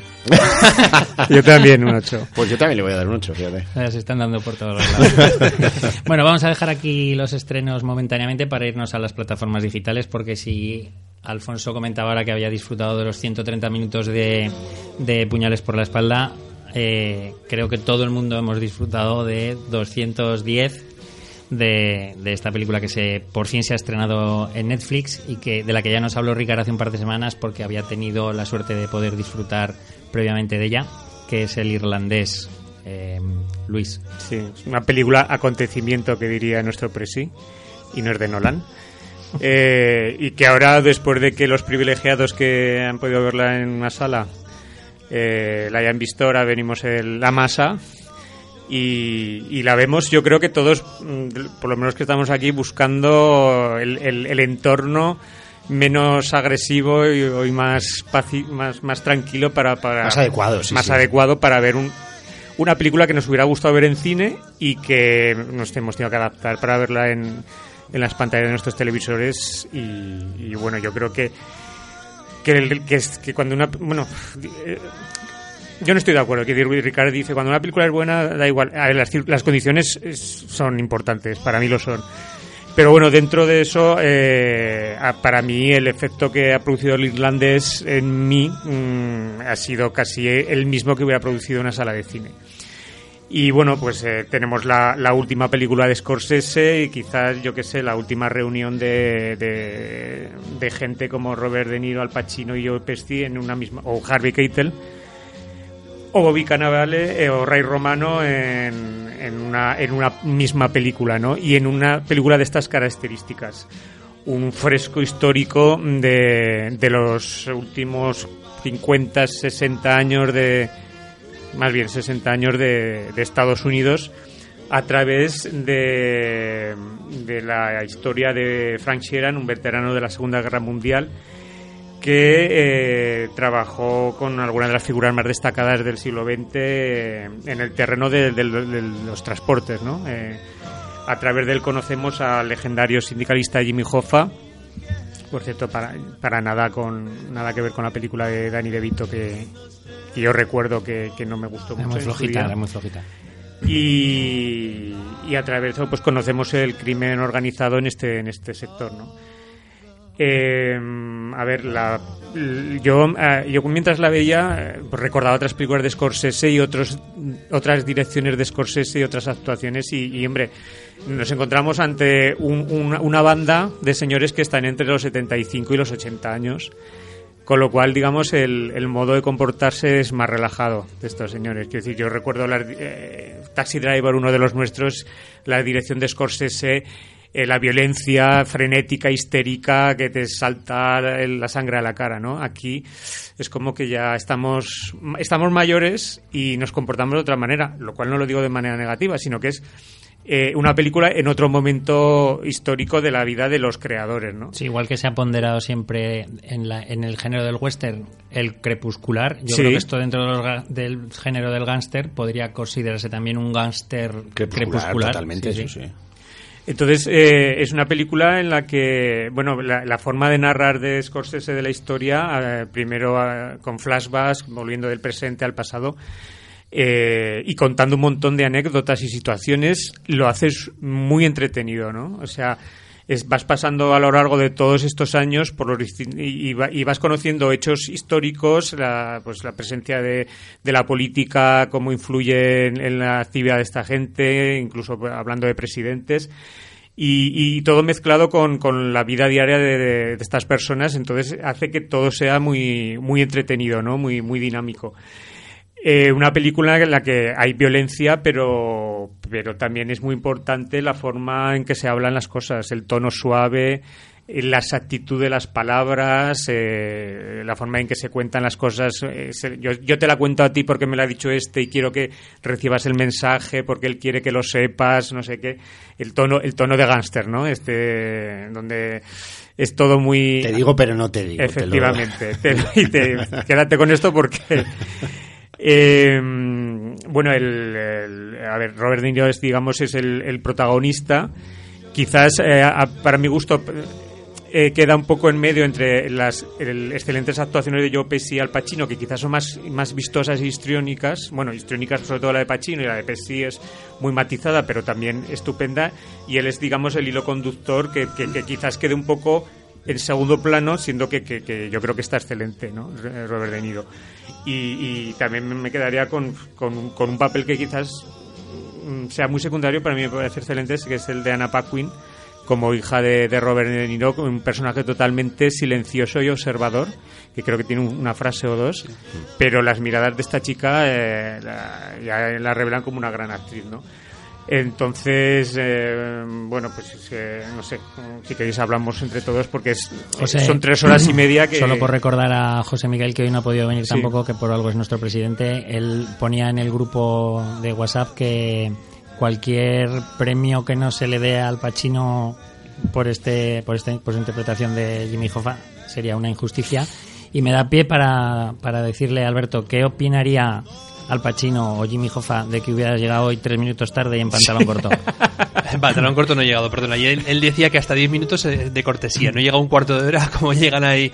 No, bueno, pues yo mm, dos cosas me gustaría destacar de la película, aparte por, por, supuesto de lo que habéis comentado de la interpretación, etcétera, pero la primera es el tema del montaje. Yo creo que eh, en una película, como lo decía Luis, en la que hay saltos en el tiempo, hay flashbacks, eh, anécdotas colaterales que se convierten en un momento dado en principales, el hacer un montaje que te permita o permita al espectador en todo momento saber dónde está perfectamente situado y además eh, lo haga, pues eso, de una película de tres horas y, y media la haga pues eh, ágil, es, es muy meritorio. Yo creo que es una de las cosas más destacables el montaje. Y luego, eh, y emparentado precisamente con uno de los nuestros, que es con la que muchas veces se le ha. sí, se suele comparar esta película, tiene ese eh, doble trasfondo. Por un lado, al principio de la película mm, parece que el ambiente mafioso es algo mm, eh, a lo cual tú te apuntarías, algo de eh, dices, joder, a mí me gustaría que glamour, que Como bien, vivir, en Florida, ¿no? Exactamente. Y luego poco a poco, todo ese glamour, todo esa, ese atractivo, ese appeal que, dirían los americanos que pueda tener ese, ese mundo, va desapareciendo, se va desvaneciendo para que al final, eh, y, yo creo que ahí a lo mejor está un poco el Scorsese, ¿cómo decírtelo yo? El, el sentimiento de culpa religioso de Scorsese, dice, pues al final tiene el, mal tiene su, su castigo, su, su, pena de alguna manera e incluso, eh, bueno, pues eso que a lo mejor quizás se hace un spoiler, mejor no lo voy a comentar, un poco la, derivación que tiene el personaje de, Robert De Niro. Alfonso, a mí, gustándome todos como me gustan, todos absolutamente, eh, quizás si me tengo que quedar con uno me quedaría con Joe Pesci, que además iba a decir eso? al que además ha costado mucho reconducir porque también leo tu mente plana y por eso te hago esta introducción me pasa como con Alberto bueno lo que, a lo que te iba a decir eh, se puede considerar que Scorsese ha querido proyectarse en el personaje de Joe Pesci porque es que este lleva hasta sus gafas bueno no sé si proyectarse lo ha repescado, desde luego estaba ya muy olvidado, estaba retirado y, bueno, no sabemos si a lo mejor a raíz de esta película pues vuelve a aparecer en alguna más, ¿no? O retoma su actividad. No sé esto que comentas, no sé hasta qué punto. lo, que sí que es cierto. Lo preguntaba, perdona, porque eh, eh, Scorsese es un tío que ha vivido eh, no, eh, es un tío de barrio que creció con De Niro, eran amiguetes del barrio y han crecido en los bajos fondos y han conocido de primera mano todo eso. ¿no? Joe Pesci era componente de la mafia en sus orígenes, por lo tanto sabe de lo que habla y, y, cuando interpreta, pues podrías pensar que está pensando en alguien que ha conocido y por lo tanto eso le da una veracidad enorme a todos sus films, ¿no? Hablo de Scorsese. Este lo, nos lo cuenta ya a los 70 y muchos años, de toda una banda, ¿no? Y todo un grupo que lo ve con otra mirada, como decía Luis al principio, y, y sobre todo es una película muy de, análisis de personajes, porque los vamos conociendo a lo largo de, muchos años, eh, donde a veces hay que ubicarse, donde ha habido un trabajo hacia los actores de mm, aportar briosidad cuando están haciendo de 50, cuando en realidad tienen casi 70, o cuando están haciendo de 70, cuando tienen 70. Es decir, no es lo mismo cuando uno se levanta. Contaba Scorsese que hay una secuencia cuando está eh, Al Pacino, que haciendo de Hoffa, evidentemente, y ve a, Kennedy en la tele y se levanta y se cabrea, y, y, comentaba, bueno, pues que hay un, hay un corto que os recomiendo ver, son 20, un documental de unos 20-25 minutos sobre eh, una conversación entre los protagonistas, ¿no? sobre los actores y con Scorsese allí. Y habla de que esa, esa, escena le tiene al Pacino, se la tuvo que pedir, decir, eh, al. dice, además es la primera vez que he trabajado con él, ¿no? dice, eh, te has levantado como una persona de 65 años o 70, tienes que hacerlo como si tuvieras 50, es decir, no te puedes levantar ahí como, ¿sabes? Ese tipo de cosas lo han tenido que trabajar, o el andar más erguido, subir las escaleras más rápido. Eh, es una parte que a lo mejor mm, das por hecho, pero que lleva un trabajo muy importante detrás a nivel actoral, ¿no? También la recreación visual, el trabajo visual de, de, CGI que los han rejuvenecido, que hay alguna secuencia en concreto que puede chirriar, que se comentó ya, que ya que le da una paliza a un tendero el personaje, bueno, uno de los personajes, y se ve hay esa soltura, ¿no? Eh, que tú puedas, a lo mejor con 30 o 40 años o con 40 o 45 años, pues tienes un físico que no con casi 70 otro, evidentemente, ¿no? Pero salvando ese pequeño detalle, es una película, como decía, de personajes, de análisis, que los ves desde el trasfondo de la evolución de ellos, de esa amistad que se crea, de esas traiciones que hay dentro de ese mundo y a dónde lleva. Eh, decías ese apil de, de, los gángsters y cómo evoluciona, porque todo tiene, además te presenta a los personajes la mayoría de los casos te dice, Pepito Pérez murió de tres tiros en el año. O sea, te quita un poco el decir, mira qué guay este tío. Que... No, no, pues que sepas que este tío que pinta súper guay, la palmó, lo tiraron cinco veces en la cara. cuatro tiros en unos pocos años. ¿eh? O sea, que no es tan guay, ¿no? Y eso le da un toque, además, que, que, que de realidad a toda esa historia. Y sobre todo yo me quedo con una secuencia. Bueno, secuencias hay muchas, sobre todo porque es que hay actores, no solo los principales, sino eh, los, hay actores muy clásicos del cine de gángsters que aparecen en películas y series que todos hemos visto, ¿no? Eh, como el, eh, el, personaje este pequeñito con el que siempre discute Hoffa, que no me acuerdo cómo se llama el actor en concreto. Stephen Graham. Stephen Graham, que hacía de Al Capone en, Boardwalk Empire, o también el este otro actor italiano también Bobby, Bobby Cannavale, que siempre es un clásico, también salía en Boardwalk Empire, incluso uno de los Houston también aparecía en, en Boardwalk Empire, que era el tirador y hace aquí de Bobby Kennedy. Y el guitarrista de Bruce Springsteen que sale cantando. También. Bueno, y yo, fíjate, hubiera. Los soprano. Eh, hubiera querido también que a lo mejor hubiera aparecido por ahí el protagonista de Boardwalk Empire. Eh, Steve eh, Buscemi. que no es que fuera de la misma cuerda, pero a lo mejor es un personaje que podría aparecer por allí ah. dentro de la mafia, ¿no? A mí el único que me faltó fue Charles Palmintieri. Pues que era un poco también de que puede ser un poco también de ese, de ese grupo. En fin, eh, Decías, Francos eh, ¿Ibas a decir algo de una secuencia en concreto? Eh, sí, sí, de la secuencia telefónica que tiene que una secuencia en concreto que Robert De Niro tiene que hacer una llamada muy especial. Y cómo lo cuenta, cómo la esa, esa llamada me esa secuencia en concreto se toma su tiempo me gustó mucho. En, la, en la narración, en los diálogos que son también formidables. Gran parte del mérito de las anécdotas de las que hablabais es cómo las narran, cómo las dialogan tomándose un tiempo que hace que el espectador lo paladee y se, y se recree. Yo, por, por cerrar, si os parece... Está basada en un libro, ¿lo habéis mencionado? No, no. Yo creo que no, ¿eh? De Charles Brandt. Charles Brandt, eh, que es eh, algo así de que eh, tú pintas casas, ¿no? Tú trabajas pintando casas. He oído, que, pintas he oído que pintas casas. Es una frase... y la valentía de dar un nombre como presunto eliminador o desaparecido. Bueno, sí, sí, sí. Hay muchas cosas ahí, hay mucha amiga. Bueno, no, que decía que por cerrar ya la película y, sin ánimo de reabrir la polémica con respecto a lo que ha dicho Luis al principio, yo la vi muy a gusto en mi casa. Creo que José Miguel también comentaba hoy que él la estaba viendo a oscuras, tumbado en el sofá con el volumen a tope y que la estaba disfrutando.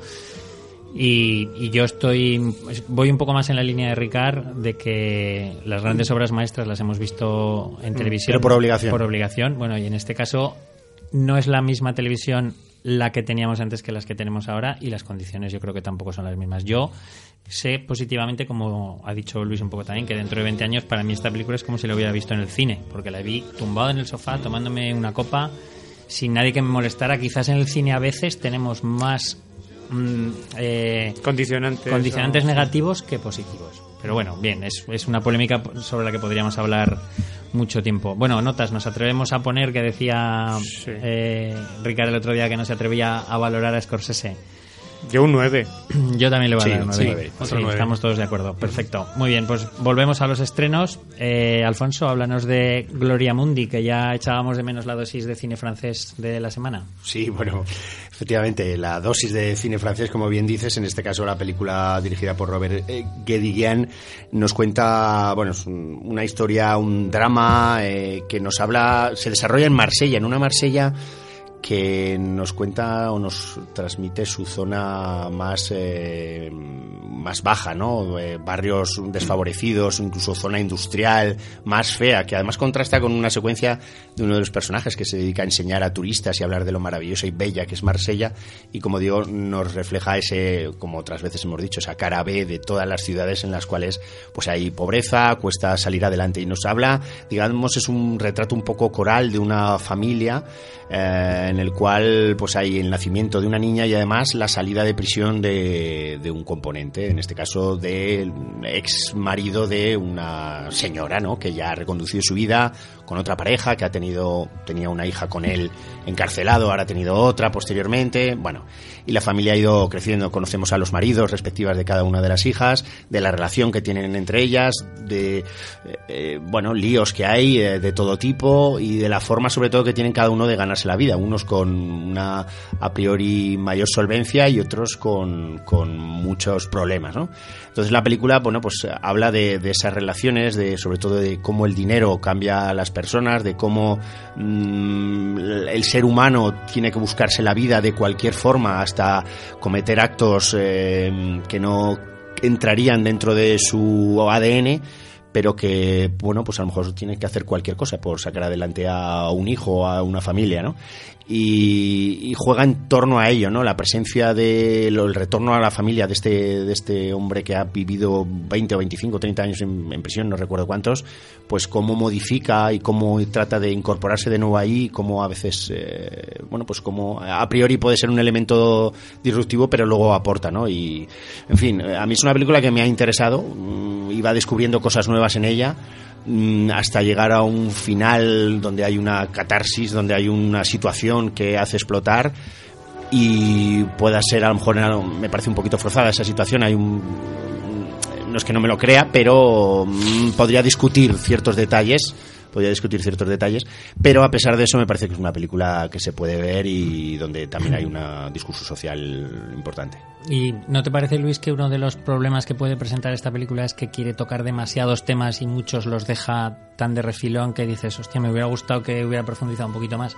Sí, es posible, porque aquí es que hablamos de, de la presencia de militares en las calles, o sea, la amenaza terrorista la crisis de los taxistas frente a los conductores de Uber, la presencia creciente de la inmigración, el tema del velo, o sea, es, hay muchos temas sobre la mesa, ¿no?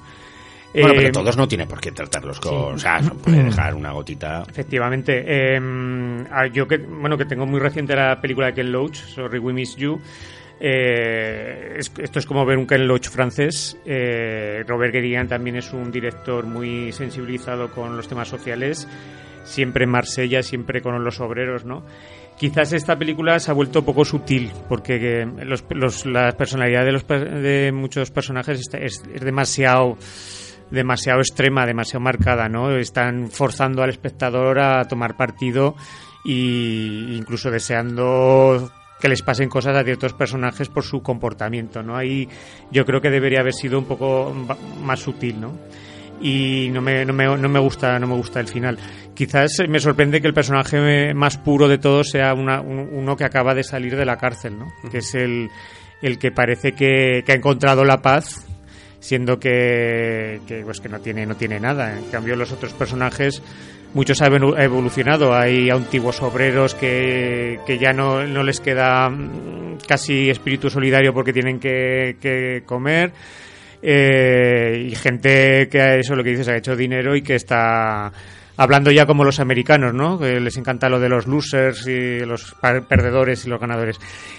Creo que es una película que está bien, que es entretenida, pero que debería haber pulido más el guion, dirían. Además de perdedores y ganadores, Alberto, también eh, choque de generaciones. Sí, así es, efectivamente. Eh, dentro de ese complejo mundo de personajes, de esa, esa colmena que, supone el núcleo familiar, pues eh, hay un choque ahí generacional entre unos y otros y además agravado pues por las ambiciones personales. Yo, de lo que decía Luis de ese personaje puro, que no... Es, es puro y, y lo que le ocurre es que como no tiene nada, tampoco necesita nada. Y, y, la felicidad muchas veces consiste en eso, no necesitar nada más. Y es lo que le ocurre a él.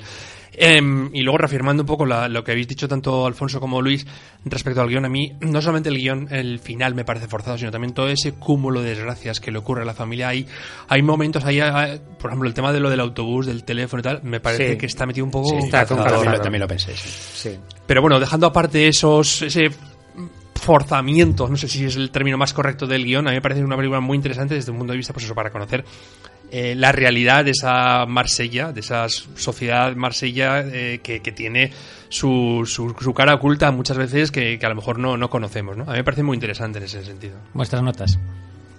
Un 6. 6. Sí, un 6 Sí, también. otro 6. Y yo también un 6, no voy a ser la nota discordante.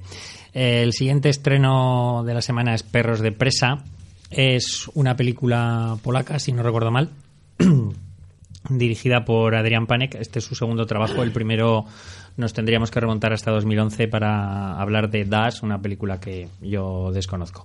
Bueno, por, por eh, como se nos está comiendo el tiempo, voy a ser muy rápido. Mm, Es una película que para mí tiene un muy buen arranque. Eh, mm, nos cuenta, por hacer un resumen muy rápido de, de la historia, eh, las aventuras de un grupo de niños cuando se produce la liberación del campo de concentración en el que están y que se pierden un poco por los alrededores de, de, ese de ese campo de concentración. Como digo, el arranque me parece muy bueno en la película, es muy potente, eh, te hace eh, presagiar que vas a ver una película muy, muy impactante, pero luego me da la impresión de que se pierde porque quiere devenir hacia el género del terror, cuando yo que soy un, un ya sabéis que un crítico de, este de este tipo de, películas no tengo ningún en ningún momento me asusta ni me da ni me da nada de miedo y sobre todo es que me parece que quedan sin explicar muchas de las cosas que, que van pasando a lo largo de la película.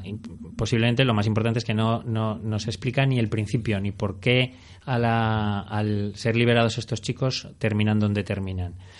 Mm, yo no sé si, si quiere eh, emular un poco eh, la novela de la conjura de los necios y, demostrar lo que sería una, una especie una, ser una alegoría de lo que es una de lo que sería una sociedad a través de, de el autogobierno por parte de unos chavales ¿La No sé de si los es- necios o el señor de las moscas? el señor de las moscas, perdona, tienes razón. El señor de las moscas. No sé si van por ahí los tiros, si eso es lo que quería, lo que pretendía este director, pero en cualquier caso no me parece que lo, que lo explique muy bien. Sí que hay que reconocer el mérito de los chavales que hacen una- una interpre- unas interpretaciones eh, bastante dignas. Alfonso. Bueno, eh, sí, estoy bastante de acuerdo. Mm, Yo creo que la historia mm, hay, hay puntos que no quedan, que, están casi como un poco impuestos ahí, ¿no? Y, y todo pues para ver también cómo ha afectado, ¿no? El, campo de concentración del cual se escapan estos niños, pues cómo ha afectado a unos y otros. Mm, la presencia y cómo puedes controlar ¿no? Eh, a los animales o no, cómo son atacados por estos perros. Bueno, las situaciones que se crean ahí de a partir del bueno la pasión o el amor que se despierta de uno de ellos sobre el personaje femenino y todo lo que ahí acontece. Pero bueno, yo creo que son más secuencias, más momentos que, que un todo conjunto que yo creo que queda un poco deslavazado. Eh, sí que me gustan los chavales. Yo creo que trabajar con jóvenes, con niños incluso y con adolescentes es complicado. Es más complicado que evidentemente con, con actores consolidados, con una carrera. Y en ese sentido eh, yo creo que está bien. También la recreación, bueno, pues en el fondo no eh, te crean una atmósfera muy cerrada, en una casa abandonada, eh, destartalada, y bueno, eso te genera también esa tensión, ese miedo, ¿no? A lo que, mm, ¿por qué no puedo salir de aquí? En fin, ese tipo de cosas. Pero yo creo que queda un poco, mm, no, no queda de pulir todo, de unir bien. Luis. Sí, yo creo que además el título eh, hace referencia no, no solo a los animales, sino a los soldados nazis, a los propios jóvenes que se comportan muchas veces como, como animales porque llevan muchos años viviendo en un campo de concentración, a los adultos. Y yo creo que es una película que está hecha con ganas de molestar en muchas escenas. O sea, de, de- son es- cada escena es como una bofetada al espectador, ¿no? El comportamiento de los, de los chavales, eh, las escenas con los perros. O sea, es una película incómoda. Y yo creo que lo que pretende el director a partir de un momento es hacer un ejercicio de estilo en un, eh, en un entorno cerrado, con los perros, con los niños, un poco asfixiante, pero es verdad que al final eh, la historia va por muchos derroteros y, y no tienes la sensación de haber visto un rec, ¿no? Por ejemplo. Da la sensación de que lo que quiere es ganarse un guion americano de una película de terror en los próximos años. Claro, pero a mí personalmente me interesa mucho más la parte en la que muestra cómo ha afectado a Claro, los chicos, claro. que es lo que decías tú, que, que el, que el demás. más psicológico, ¿no? Ujú. El drama psicológico. sí. Bueno, con las notas, Sí, un 6. Y un cinco y medio. yo un 5 peladito. Y vamos a seguir con perros, Alberto, porque Jacob, Mimi y los perros del barrio es una película de animación letona. Letona, exactamente, eso es. Que no me pidas que te diga el título en letón porque directamente cojo la puerta y me voy. Como decía, es una producción letona de dibujos animados mm, dirigida por Edmund Jansson, eso sí que te lo puedo decir, que es su primera película, su ópera prima, porque hasta entonces eh, había ha hecho cortometrajes. Este señor además se caracteriza porque es ilustrador infantil, ha hecho muchos cuentos eh, con, con ilustraciones para, para y, eso se nota en, en, la, en la, película. el estilo, ¿verdad? El estilo, exactamente, eso es. Es un, la historia de, de, Jacob, un niño que vive con su padre y como su padre tiene, por motivos de trabajo, tiene que, le, deja con, con, su tío y su prima, su prima, la Mimi del, del título, en un barrio eh, más casca o algo así más o menos de, de Riga, la capital de, de Letonia en ese barrio pues eh, se va a producir un tema, no es exactamente especulación, inmobiliaria, sino lo que se llama ahora, el, término se tan conocido ahora de gentrificación. Gentrificación, sí. Eh, bueno, pues eh, van a, derribar, van a derribar, van a talar un bosque para construir allí un complejo inmobiliario, etcétera, y, ellos intentan de alguna manera oponerse a esa, a esa actividad, ¿no? Y cuentan con la ayuda inesperada de un grupo de perros que hablan, que es la gran, la, chispa, un poco de la película. Como digo, es una una ilustración muy deudora, uh, o sea, perdón, una animación muy deudora de la ilustración, del trabajo de ilustrador de su, de su director. Muy plana, o sea, no tiene apenas relieve. Sí, eso en 2D. Exactamente. Pero incluso en 2D no, no se le da forma. Hay veces que en 2D sí que das forma a los, a los objetos, pero aquí no. Aquí es como si estuvieras viendo eh, láminas de un dibujo. Incluso algunas cabezas están eh, pintadas con rayas, ¿no? Sí, sí, sí. más infantil. Eso es, es muy primitivo, muy sencillo en su, en su animación. Eh, y claro, entonces, lógicamente, está, yo creo que está dirigida a un público infantil para transmitir ese mensaje de la lucha contra esta actividad de la gentrificación, ¿vale? Y, poco más. A mí me parece que, incluso a pesar de ser una animación, como digo, primitiva y plana, me parece muy interesante, muy maja. pero tiene, tiene, tiene, encanto. y la gentrificación, al fin y al cabo, lo que quiere es eh, eh, hacer una rehabilitación de barrios un poco eh, no marginales, pero que han quedado en sí, empobrecidos, pobres. Y bueno, pues construir nuevo y encarecer. Y darle valor. Y darle, valor. otro tipo de, gente, ¿no? Y para los que allí viven, pues que tengan que emigrar, ¿no? Al fin y al cabo, es un ataque contra eso. Eh, me, gusta el discurso como lo plantea y lo tierno que es un poco, como digo, esa, esa animación que es más infantil, pero, pero yo creo que es efectiva. ¿eh? Sí. A esta sí que le va a dar Alberto un 6, ¿y tú? yo le voy a dar un seis y medio. Muy bien. Vamos a terminar este bloque de estrenos, Luis, con La Odisea de los Giles, que es la película que Argentina ha enviado a la preselección de los Oscars y que ha sido seleccionada eh, como mejor película, una de las cuatro mejores películas iberoamericanas en la el Orgoya. Yo creo que cuando ponen la fecha de estreno de estas películas saben que, va a caer una nominación, vamos, eh, porque casualmente se han sabido el Orgoya y estaba entre las cuatro, ¿no? La nueva película de Sebastián Borenstein, eh, autor de Capitán Koblik o Un cuento chino, películas protagonizadas por Ricardo Darín, que es uno de los productores, junto a su hijo, de este La Odisea de los Giles, una película argentina que se desarrolla en, en los años del Corralito, eh, en el año 2001, cuando un grupo de emprendedores de un pueblo eh, argentino deciden poner su dinero para hacer una cooperativa y les pilla todo todo este suceso, ¿no? Y cuando van a recuperar su dinero, pues ha sido objeto de una estafa por un malvado abogado y un malvado banquero. Y bueno, deciden poner cartas en el asunto.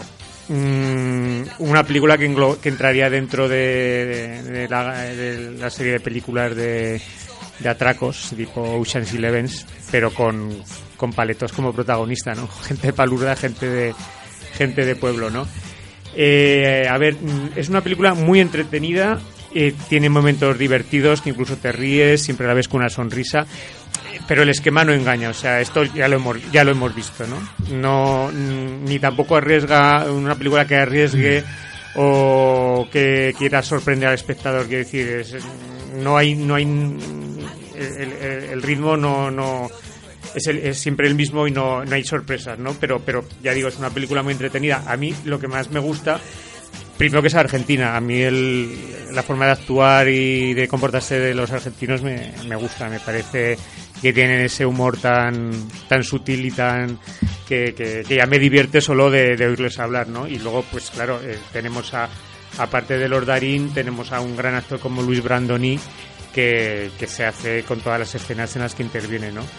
Eh, lo bueno de, eso, que, que, están representándonos como gente normal, gente, gente de pueblo, y las diversas situaciones en las que se encuentran para intentar conseguir sus propósitos. Eh, no tiene mucho más. Eh, reivindica un poco la, la, solidaridad y lealtad, un poco que la confianza en el, en el prójimo, ¿no? Eh, como defensa de, de, una sociedad un poco más justa, ¿no? Y, en realidad pues mm, no es una película que vaya contra el sistema político argentino, en realidad es una película contra un, contra un malvado, es eh, una, historia de buenos contra malos, ¿no? Y no, no tiene mucho más. Es, es muy entretenida y bueno, yo le doy un 7. Un 7 para la Odisea de los Giles, nos vamos con el clásico.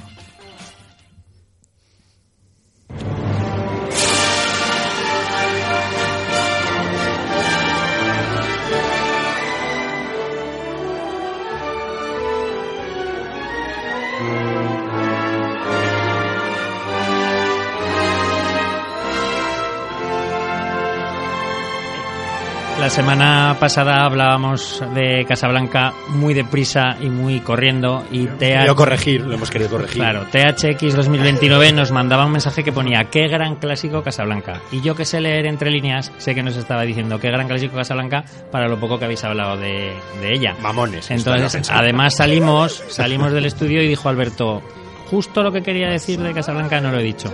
Así que, puedes empezar por ahí. Eh, puedo empezar, ¿no? Que tal día como el 26 de noviembre de 1942, es decir, hace justo una semana y 77 eh, años eh, se estrenó Casablanca, ¿no? eso es lo que quería decir la semana pasada, que hablábamos del clásico porque así nos lo había pedido Constantino Martínez Orts y luego también pues celebrábamos de paso ese, acontecimiento. Yo casi mm, cedo el testigo para que alguien... Luis, Luis. Ah, yo, mira. bueno, eh, de Casablanca, yo la volví a ver una vez más. Y, bueno, eh, pasado esos primeros ese primer minuto con la voz en off que te dice que pone esa voz tan de película antigua que, que, una vez que te sumerges es, eh, es una maravilla de, de guion sobre todo eh, en casi en todas las escenas en las que interviene Humphrey Bogart, porque es como que tiene su personaje tiene la, la réplica exacta para cada para cada contertulio. Y las miradas de Bogart también son Aparte, aparte de, las 25 frases famosas y de que, y que bueno que, que por encima de todo y como se hacía en aquella época eran películas muy entretenidas que no tenían ningún tipo de altibajos. Eh, es curioso, eh, como parece ser que la Warner Brothers, como como Casablanca era una película de propaganda de, guerra, no, debemos olvidar, como era, estaba muy sensibilizada con, con, el, con la situación eh, en que se encontraba la Segunda Guerra Mundial, entonces quiso que la, la, película fuera una especie de Naciones Unidas de, de, actores y personajes, ¿no? Entonces, cada personaje o cada actor pues procedía de, de un sitio distinto. Humphrey Bogart era estadounidense, Ingrid Bergman sueca, Conrad Beida alemán, Paul Herried austriaco, Clon Rage y Xine Green, Street británicos y de lo mismo se puede decir de todos y cada uno de los de los secundarios y de los terciarios. O sea, el, camarero alemán. Efectivamente, eh, casi. Sacha, el, camarero ruso. Ah, sí, el, portero y guardaespaldas era árabe. Eh, o sea, es, Marcel Dalio, el, croupier era francés. Efectivamente, es una sensibilidad un poco eh, con la situación histórica en la que en la que se rodó y un poco un, guiño al espectador, al público al que se dirigía esta, esta película. De ahí que una de las escenas más emotivas sea cuando suena el himno de la marsellesa.